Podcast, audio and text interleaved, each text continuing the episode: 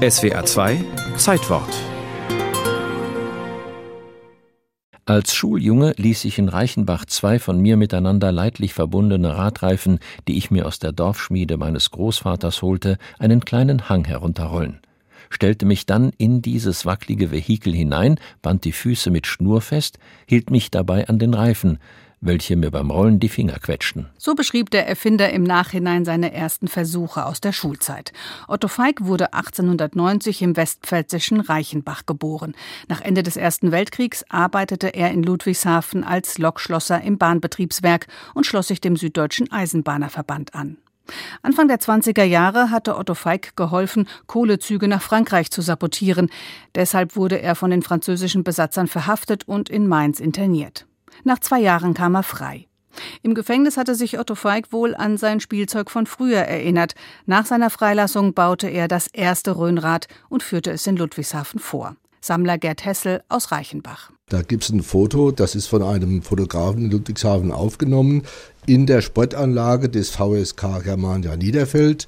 Und das ist wirklich der Beweis, dass es in der Pfalz erfunden wurde. Durchaus könnte es Pfalzrad heißen. Dass es nicht Pfalzrad, sondern Rhönrad heißt, hat folgenden Hintergrund.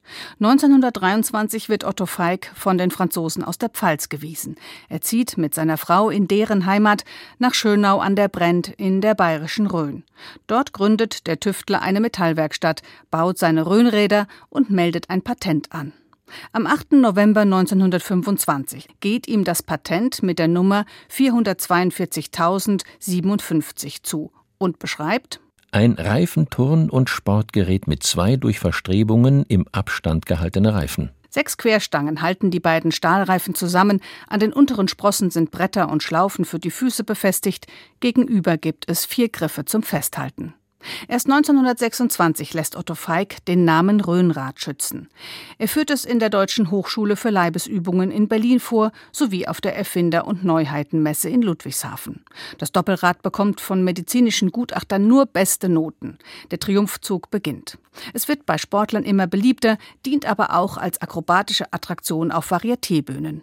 Zur muskulären Schulung wird das Röhnrad bei der britischen Royal Air Force und beim sowjetischen Militär verwendet. Otto Feig selbst tourt mit einer Schautruppe durch ganz Deutschland, Europa und schließlich durch Amerika. Bei den Olympischen Spielen 1936 in Berlin gibt es sogar eine Vorführung mit 120 Röhnrädern.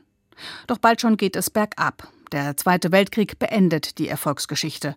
Otto Feig schreibt 1939 Alle Vorarbeit stürzt zusammen. Jetzt gilt es, langen Atem zu bewahren. Nach dem Zweiten Weltkrieg dauert es fast zwei Jahrzehnte, bis das Doppelrad wieder aufkommt.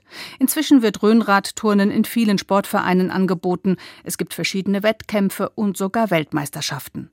Außerdem wurden bereits, so Gerd Hessel, rund 50 Nachfolgepatente angemeldet. Es gibt einen Überschlagsimulator, der ist patentiert als Autoröhnrad. Das ist also ein Röhnrad und da kann man ein Auto drin befestigen und kann Überschläge simulieren. Doch all das erlebt Otto Feig nicht mehr. Er stirbt 1959 im Alter von 69 Jahren verarmt in der Rhön.